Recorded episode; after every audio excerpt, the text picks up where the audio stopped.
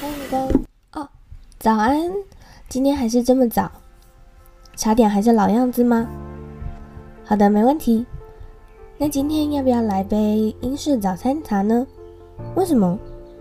因为这种茶有一种特别的香气，可以让你瞬间清醒过来。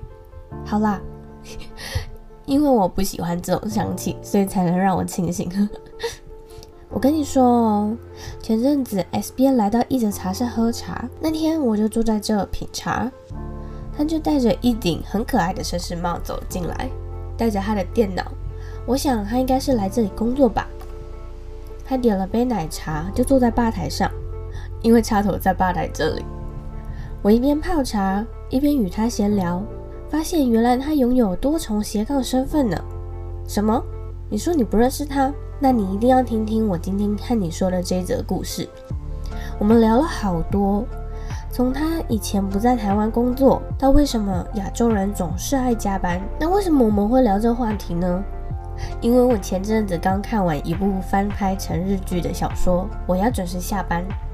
很好奇的问了 S 编，以前是不是也喜欢加班呢？没想到他开始把玩着搅拌池，说着以前还是职场新鲜人的种种。什么？你等不及要听了？等等等等，先让我把你的茶泡完，再说第二十七则故事吧。所以说，你到底分享给你朋友一则茶事了没？你都来二十七次了，还不愿意帮我分享？什么？你竟然说想要独在这个秘密基地，不让朋友知道？太过分了吧！好啦，那记得听完这则故事，帮我写张字条吧。你可以留煮泡人很美。或者是声音很好听等等，我再贴到那面墙上。那是收集常来的客人所留下的字条，也是我持续在这里每周三为你泡茶的动力啊。那在开始说故事之前，我还是老样子啊，要为这则故事下一段注解。没有哪一份工作值得我们奉上人生去贡献。你的人生不只有工作一个选项。好啦好啦，真的要开始讲故事了，别急别急。那我们就先从你不知道的 S 边开始介绍起吧。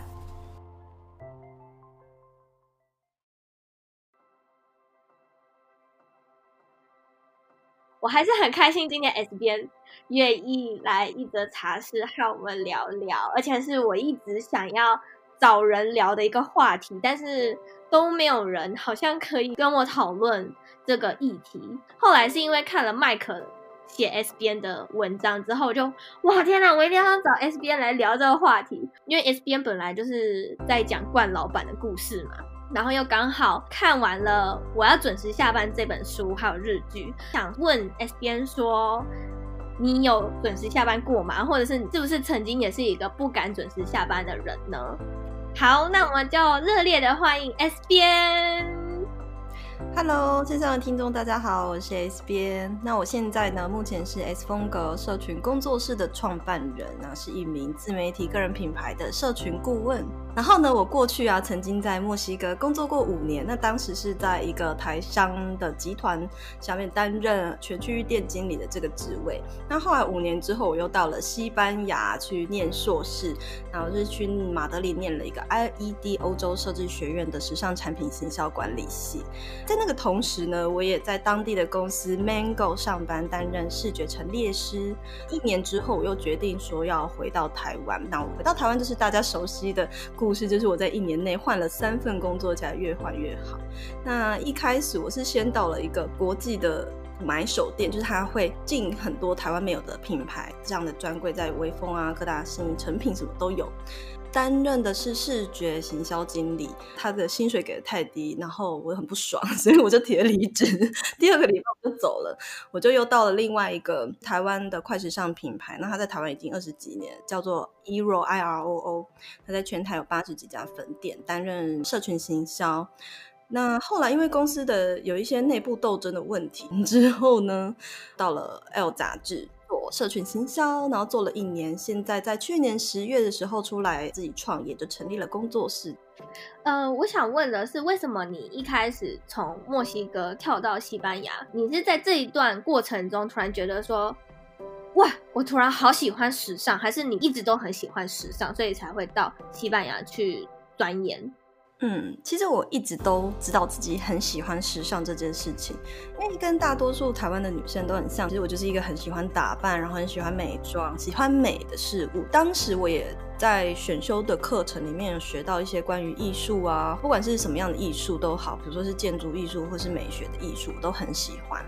可是，在台湾的传统观念就是大家觉得艺术跟时尚 就是没饭吃。就像很多喜欢画画的同学，你你妈妈一定都会跟你说，学这有什么用，又不会赚钱。对，那我当时也是因为意识到，哎，台湾社会的价值观是这样，所以我也不敢承认自己喜欢艺术、喜欢时尚这件事。会有一个迷思，就是说，那我要选择一个大家都觉得赚钱的工作，或者是说大学毕业就是一定要做跟。这个科系相关的工作，所以其实那时候就喜欢时尚。那一直到墨西哥待了五年之后，差不多第三年的时候，因为我已经离开台湾社会一段时间。因为一个人在国外，所以其实你会很多时间跟自己独处。那那时候就诚实的面对这个兴趣，于是就觉得说，好，那我在这里工作，给自己设定一个 deadline 跟目标。说我还是很喜欢西班牙文，可是我没有想要继续待在墨西哥，因为太危险了。我很想要再回到西班牙啦，老实讲，就是因为我非常喜欢西班牙。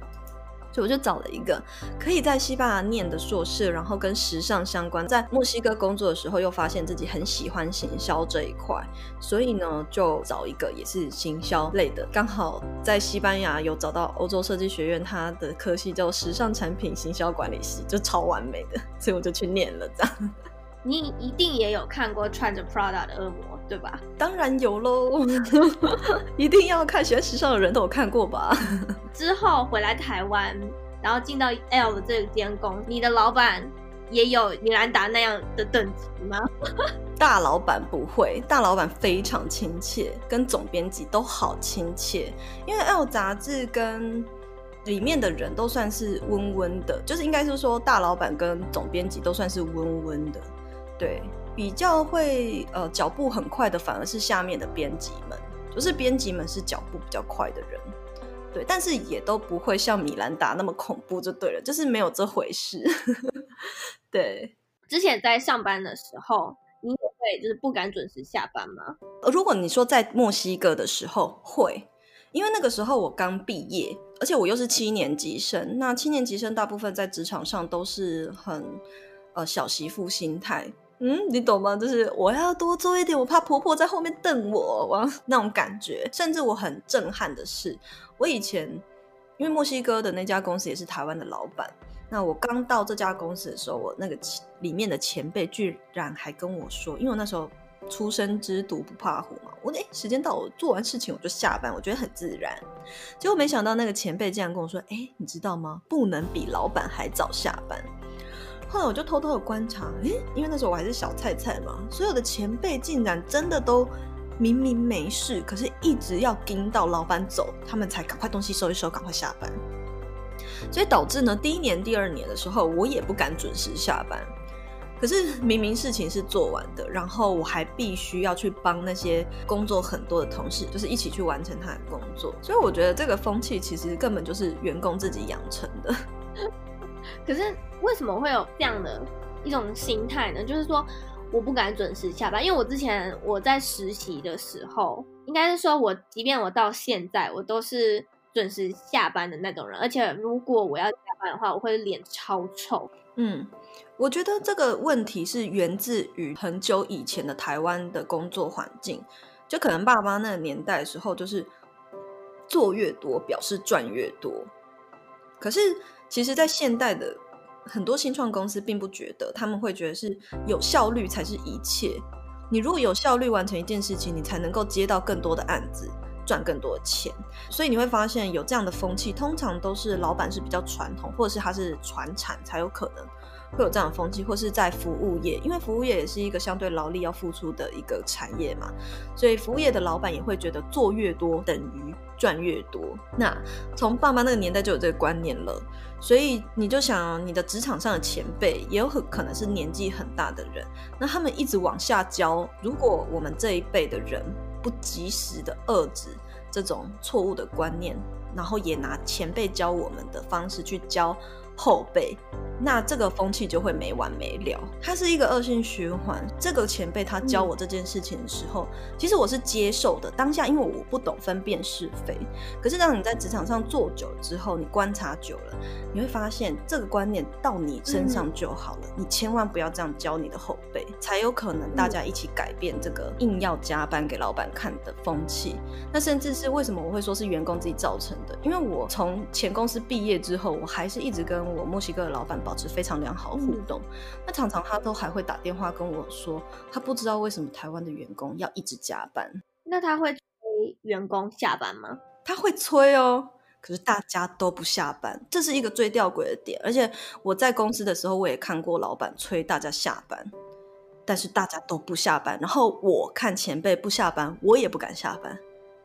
就是在最上位的人，他们一直盯在那个位置的时候，你后辈会不敢跟你一起动。所以我觉得这个是职场老鸟们要去思考自己的行为。对啊，不然在工作的时候，我最讨厌听一句话，就是“能者多劳”。嗯，我超级讨厌这句话的。对，我也超讨厌这句话。为什么？凭什么？我比较会做事，我要多做一点？对呀，啊，我领的钱也没有特别多啊。嗯，对，就是。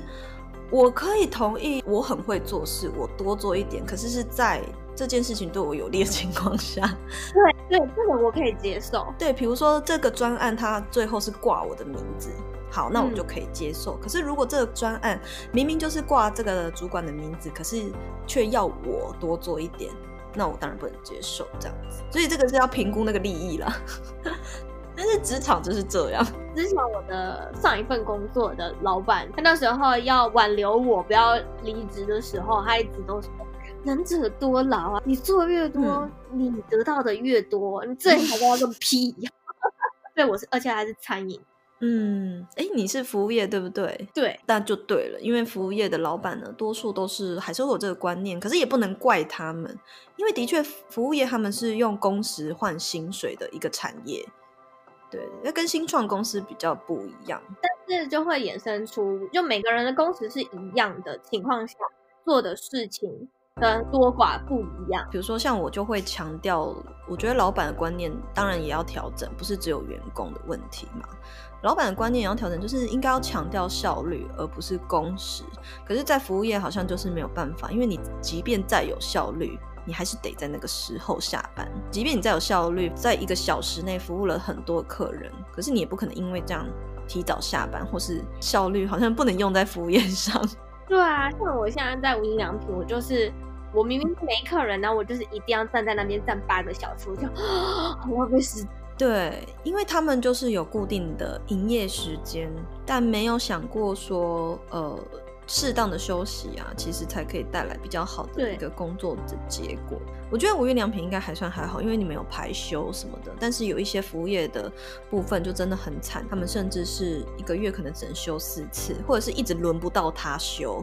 哦天哪，哪一间呢？这么恶毒？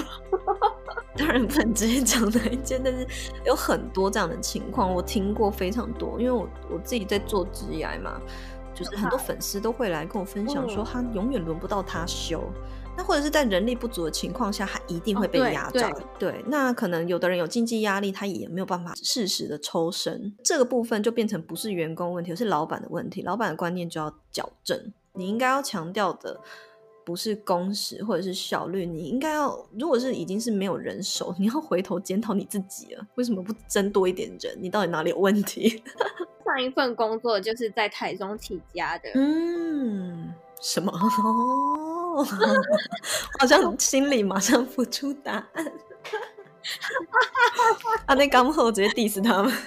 我们那时候很多员工都说，我们离职之后第一个就是。真的假的？工时这么惨？对啊，因为我一直标榜我我的 slogan 就是我的上一份工作都让我做十到十二个小时的班。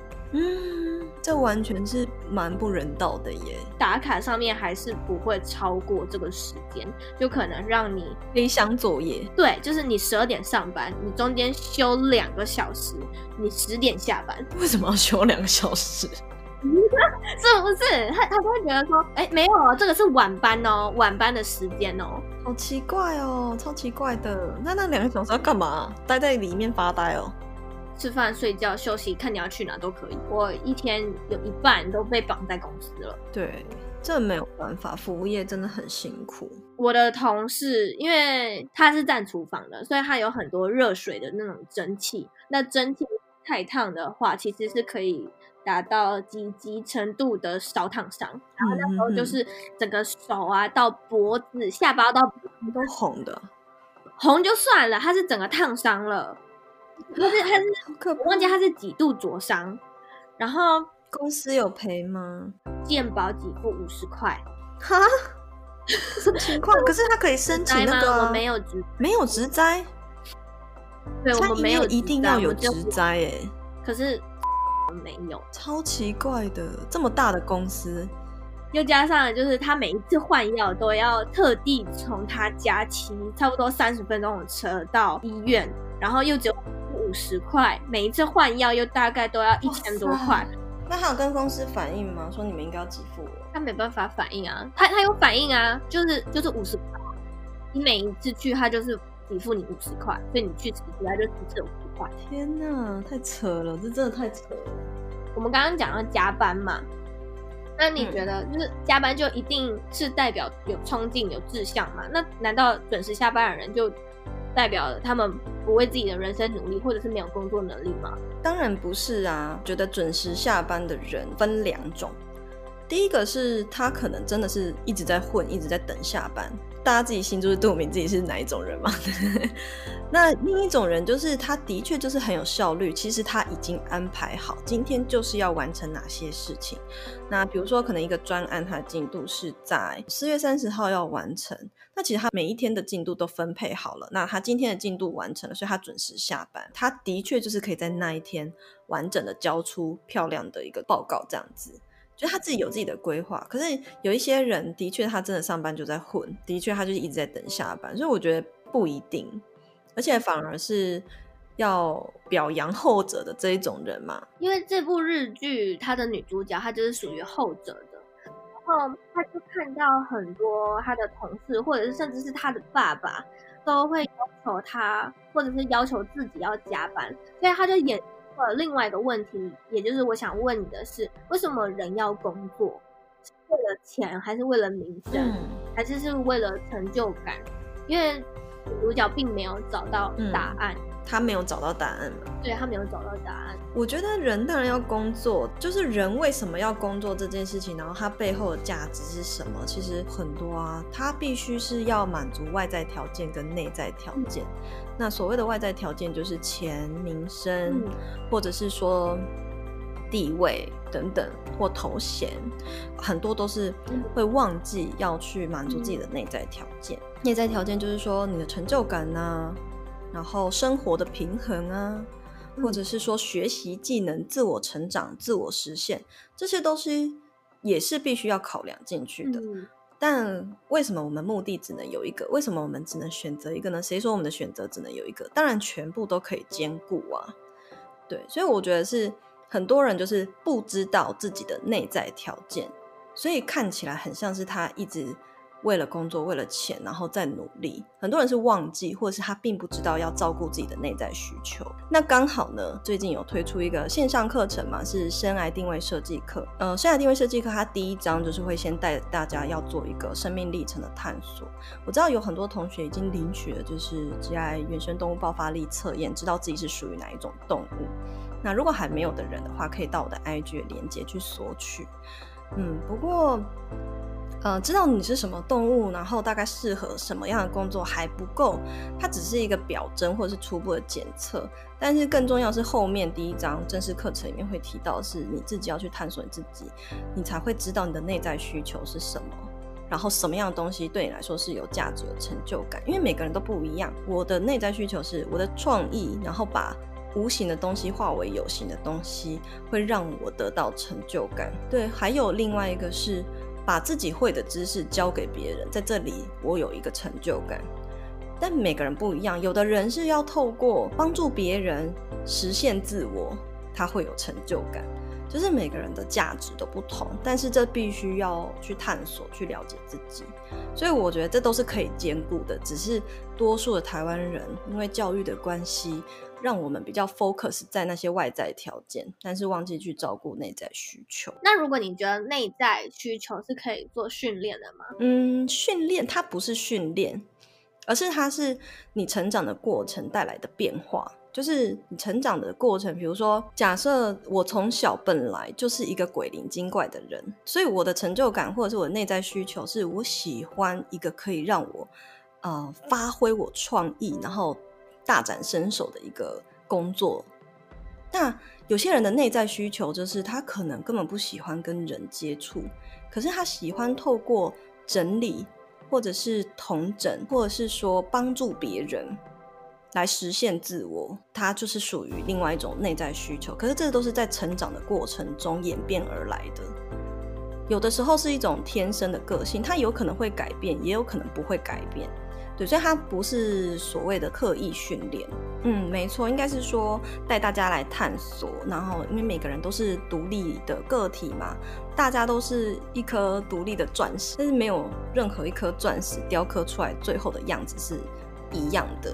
所以这堂课是带大家去思考跟设计你自己的生涯定位，那你最后才能够成为一个比较跟别人与众不同的样子，找到你的对的位置，这样子。我还有另外一个问题是，因为我自己以前的同事有遇到过好几个，就是升官了，结果感觉好像换了位置就换了脑袋一样，做出的一些决定还有判断都让 人很傻眼，就会觉得你之前跟我。平起平坐的时候，明明不会做出这样的判断或决定。那我想问 S B N，，你有没有遇过类似的问题？嗯、那你是面对这样的同事呢？当然有啊，就这种人到处都是啊。这是新官上任三把火，因为他就是一旦他有了这个实质的权利，他就会开始改革，或者是什么都想改，什么都想做。这是人的一个心理，就是他会急切的想要。证明自己值得这个职位，告诉你们这些曾经是他的同事的人，我现在是你的主管这件事情，所以他就会开始抓大家的小辫子啊。我以前也是曾经遇过这样的人，可是因为他可能没有什么能力，所以他只好靠抓小辫子为生。这个情况其实就是你要自己比他还要会做人。大家如果有 follow 我的话，就会知道我常常强调，就是要先做好人，你才有好的事可以做。那今天你如果在职场上人都做不好了，你就很容易被这样的人抓小辫子。你如果在平常上就是跟下属啊、同事啊、老板啊都相处得很好，紧紧抓住他们的心，你当然就可以很游刃有余啊。如果你身边有一个这样转变很大的同事，你也不要正面跟他杠上，因为当他做出一个抓你小辫子的行为，其实以他的职位头衔，搞不好是真的可以威胁到你的。对，可是如果当你抓住你同事跟老板的心，他说什么都打击不了你，那你就成功了嘛。然后如果他很无能的话，那你当然就是也要有条理的，呃，去矫正他的决策嘛。衍生的问题是，如果说这件事情是发生在你身上，嗯、你是突然升官了，你会不会担忧说自己也换了位置、换了脑袋？我以前也是当主管啊。所以我当下其实也会这样子，可是因为我的个性可能平常本来就很随和，所以我本来就先把人做好了，就已经得到老板的心，也得到同事的心，也得到下属的心，所以我上这个位置的时候，大家是很欢迎的。那此时此刻，其实你也不用担心太多，你只要好好专注于眼前的工作就好了。很多人会突然换了脑袋，原因是因为他急切想要证明自己。可是忘了要着眼于你现在手边该做的事。可是当你的心力全部都放在你该做的事跟工作上，你的能力跟你的地位，很快的就会被你的下属或同事给接受。所以大家都放错重点，也会就是遇到说我们会有一些无能的老板，不对，应该不是说无能的老板，就是 就像刚刚的那个问题，就他们做出的一些决策啊，或者判断，会让人觉得说。你为什么要这样？那很常会遇到，就是说你已经给他建议了，但不采用，嗯、结果到后来绕了一大圈，又变回是我提出的那个建议。对，常常就是这样子。因为呃，有一些主管他有很多类型嘛。我有一篇文章就是把主管分成内向型、呃，社交型等等这些类型，如果大家有兴趣，可以再到我的官网看。有一些类型的主管，他们就是这样，他不懂得倾听。那在这个情况下，他就有可能你跟我讲了，我还是做我的。那我自己的做法是，如果我不认同这个决策，我会先跟同一个 team 的人讨论讨论，然后我们得到一个共识之后，诶，他们也同意我的。那我就会再拉一个会议出来，专门讨论这件事情。因为你已经前面先收买同事了嘛，那在这个会议上就有一群挺我的人呢、会帮我讲话。在职场上，善用沟通或者是借力使力，是职场一定要学的，然后也一定会遇到的。呃，还有一个很重要很重要的问题，就是我们刚刚有聊到我的上一份工作。老板就把我当一个生产机器，嗯、我很常就会有一个心理的声音说：“你到底是客户重要还是员工重要？”如果今天你是站在一个主管的立场，好了，是客户重要还是员工重要？当然是员工重要啊，因为员工才是公司最大的资产。我甚至也曾经为了我的员工，然后跟客户说：“我不要做这份订单了，丢回去给他。”因为我以前在墨西哥，我是做店经理嘛。那我们每一家店都有自己要训练自己的业务。那总店的是呃那个货物量跟出单量都很庞大，就是每个客人一下手都已经是台币一百多万那种。在这个情况下，也会有客人觉得自己很大牌，那会一直来刁钻我的业务。那有一次我的业务好像出了一个东西，因为我们是卖手工艺材料，然后那个手工艺材料他们对于颜色的正确。很要求啊，那个客人他就拿了一个样本，然后那个业务就是用那个样本一模一样的颜色给他，结果他回头过来跟我们说这个颜色他要换怎样怎样，可是因为他买的很大量，然后我我的业务就是跟那个客人在那边拉扯很久，然后最后还哭了，因为他觉得他太不讲道理，因为那个客人已经开始在骂脏话，我就直接说电话给我。然后我就说，如果你今天是要骂脏话，然后来跟我讨钱或者是退货的话，我是不会理你的，因为今天你拿的范本就是错的。所以我就开始噼里啪啦的骂他，然后挂他电话。最后那个客人就打来道歉。对，因为他们会有一个心态，就是说认为可以跟员工熬。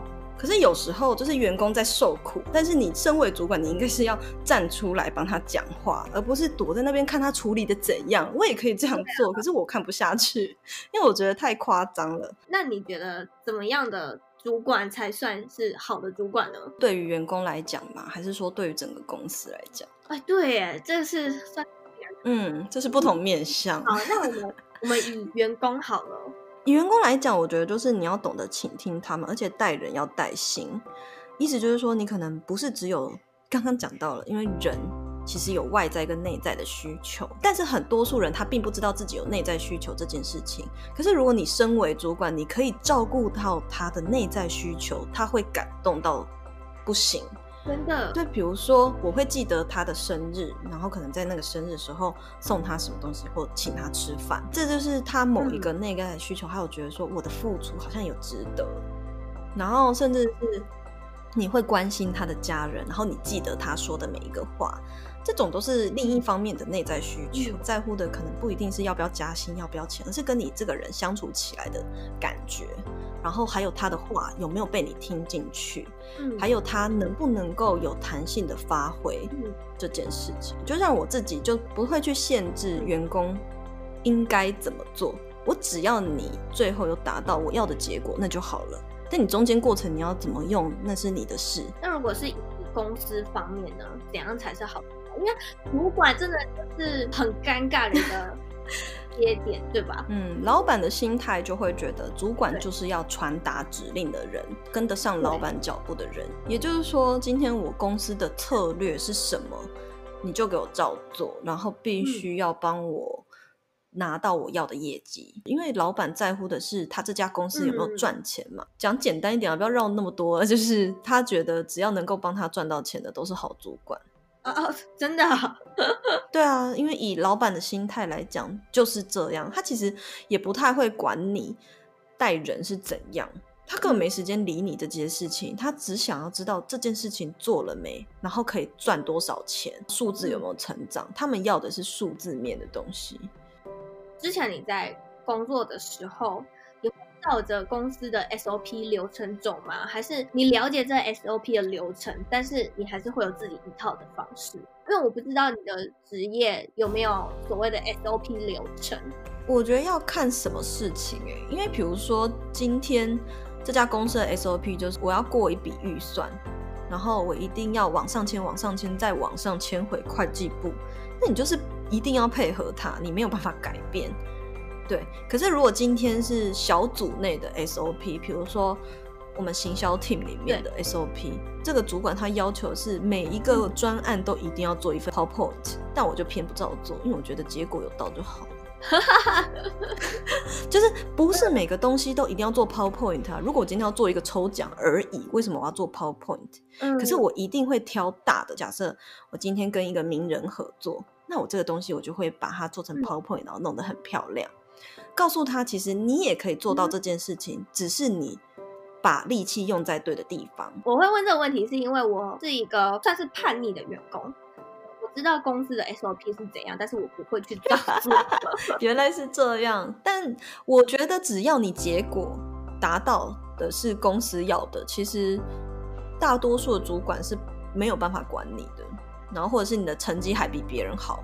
我之前有一个工作也是这样啊，就是。他们没有所谓的 SOP 到一个浮夸程度，可能就是一整天可以开会三四个小时，或者是从上班开会开到我下班了，还说突然要开会。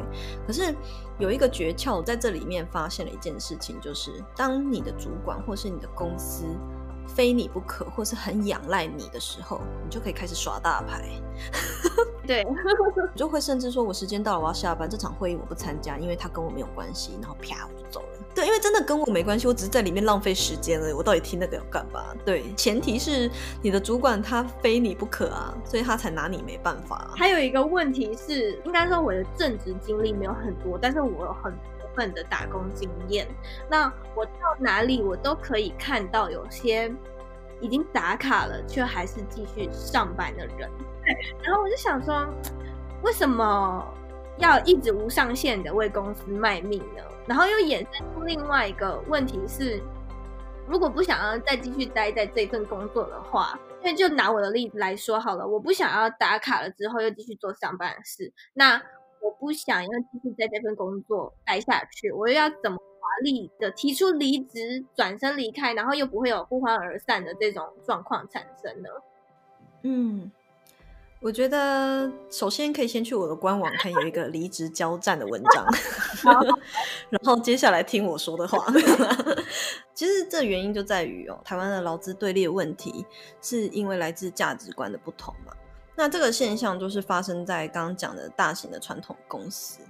那我要老实讲，是有一些是假装自己是美商的公司，但因为老板还是台湾人，还是会发生这样的情况。那讲难听一点，就责任制，然后打卡是装的。那这就是风气影响环境。那风气是谁带起来？风气就是整体公司员工带起来的，所以也不能够完全是老板本身的问题。我们是不是台湾的劳工应该要自己为自己发声，或者是说大家一起准时下班的时候，他的一个老板能够拿你怎么样吗？就是不能啊！他如果说要砍你的薪水，要要拿谁开刀，那好啊，那大不了就不要干了。这就是一个现实面的问题啊！就是你真的有非要这个公司不可吗？那大家自己要去思考这件事情。当你已不是会饿死，或者是说你不是每个月都要烦恼便当钱从哪里来，或者是手机费从哪里来，如果你没有经济上的压力。你根本不需要去自己。那有没有人有看过有一个叫做日本很有名的一个作家废柴青年嘛？那他就是用最低限度的预算在过生活，可是他很开心啊。他一个月可能才赚一两万。其实外国人很多欧洲人也都是这样子。他可能即便一个月赚很多钱，可是他其实没有什么存款，因为他都把它花掉。对，那其实也是在用最低预算在过生活，因为他们消费水准相对高。对，所以大家要去思考，你要的是一个健康的身体，还是一个恶劣的工作环境？应该没有人要选后面那个吧？对，所以。上面的人他过去是怎么熬过来的，他就会认为现在的人也应该要这样做。那就是回到最前面讲的，停在我们这里就好了，不要再去影响你的后辈。那我有看过很多现在年轻人已经很能够为自己捍卫权益了，因为我以前墨西哥公司里面有很多学弟妹，还是会有一些前辈会嗯加班的很严重或什么的，可是他们会选择直接准时下班，他也没有在管你。那即便会被人家说草莓族或什么的，或是被人家白眼，会被其他同事讲，但他们就是觉得这就是我的下班时间，当初讲好的。那他就会站稳自己的脚步。其实老板也不能拿他怎么样，因为的确就真的是当初讲好，嗯、要不要屈服潜规则，其实是你员工自己可以决定。那华丽转身的部分啊，我觉得有很多美角，在我那篇文章里面有讲到非常详细，你应该要怎么样提离职，不会撕破脸，然后又可以跟前同事、老板都保持很好关系。因为像我自己也是跟前同事都还是蛮好的，然后离职的时候会蛮多人就是会约我去吃饭的那一种。那我觉得原因是因为第一个，你不能够觉得说你要走，一旦心里觉得要走的时候，你就开始摆烂。那当然就没有人喜欢这种同事啊，因为摆烂是不是就等于是呃带给别人麻烦嘛？那第二个呢，是你也不要以为就是你留下烂摊子是对公司的一种报复，其实这个报复是对你自己的报复，因为。有时候可能是你的同事收尾，那如果今天你跳槽到了一个是相同领域的环境，这业界那么小，那如果真的传出去你曾经是一个这样的人，那这个报复最后是回到你身上。那第三个呢？我觉得最重要就是一直到走的前一刻，你都要认真的做完每一件事情，嗯、然后把你留下最完美的作品集，或是留下你最完美的印象，再离开。其实好聚好散真的没有那么难。好，那最后一个问题是，如果你可以对十年前你说一句话的话，你会说什么？十年前你是才刚到墨西哥吗？我现在三十岁，二十岁，我还没有到墨西哥。二十岁毕业了吗？哇，好久以前哦。如果是对十年前的自己的话呢，我应该是会很感谢他吧，就是感谢十年前自己。愿意跨出那一步呢，就是跑去西班牙交换学生。因为那个时候我应该才大三，呃，其实我那时候完全对国外是一点憧憬都没有，而且还对与西班牙文是呃完全没有任何的感兴趣，就是觉得说反正我就人生这样过就好。那时候其实还蛮废柴的，对。然后那刚好有交换学生的这个机会，我其实一点也不想去。那刚好有一个同学是我的好朋友，就一直拉我去。甚至他还逼我在他面前打电话给我爸，问我 爸可要不要让我去交换学生。那我也很感谢他，但是我也蛮感谢自己当下有做这个决定，就是好，那我就去西班牙看看。然后就因为那一个决定，改变了后面我整个人生这样子。对，不然我现在可能还是很废的，就是不知道在台湾干嘛。我觉得很棒哎，因为好像有人如果要有一个大幅度的改变的话，都会有一个人生的转捩点。对，那算是我一个转捩点。我人生有好多转捩点哦。第一个可能是去西班牙交换，然后再来是去墨西哥，然后再来是去西班牙，然后再来是回台湾。这都跟旅行啊，还有这三个国家离不离不了什么关系。冥冥之中，嗯，那。谢谢你今天来一德茶室和我们分享这么多内容。嗯、那不然有可能大家都知道要去哪里找到你，应该还是可以帮我分享一下。那好，如果有不知道你的粉丝，可以在哪里找到你呢？可以在 IG 上你搜寻 s 点 style 点 cycle，或者是你打 S 边的风格思维圈就可以找到我喽。然后呢，我每周三在我的粉丝专业也是 S 边的风格思维圈会有 FB 的直播，那叫做让思想去旅行。那这个直播呢，都会跟大家分享非常多关于 GI 成长，或者是邀请各式各样的创作者来分享他们创业的历程，以及呢，就是关于自媒体个人品牌的一些分享。好，那我再把。相关的连接以及你刚刚提到的课程的那个连，嗯，都放在资讯栏下方。好的，好，谢谢你。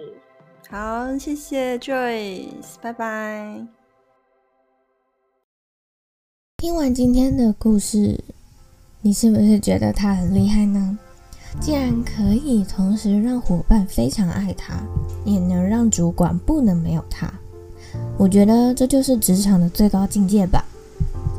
你是不是今天上班时也开始要这样去过你的职场人生了呢？不过我还是要回到最终的核心，不要加班。你每天加班要怎么早起到我这里喝茶？故事听完了，快点去上班吧。我刚刚看到你老板往办公室方向走去呢。慢点，慢点，记得下周三一样在这里见啊。下周是一位来自马来西亚的朋友。他问了我很多关于音频方面的小 tips，别跟我说你不知道我晚上的身份是音频主持人哦。好啦，好好期待一下吧。哎，别忘了和朋友分享一则茶室啊！可恶，被他开溜了。每次都听完故事就这样走人。不过没关系，好险他有帮我留下字条。那我来把他的字条贴到墙上。唉，现在才收集四张。但我相信，总有一天会把这面墙贴满的。如果你也想要来一则茶室听听有趣的创作者访谈以及职业分享的话，可以到 Google 与 Instagram 上搜寻一则茶室，就可以找到喽。期待哪天可以在这里为你泡一杯好茶。那我们下周见。我可要继续把这些茶叶分装了呢，不跟你说了，拜拜喽。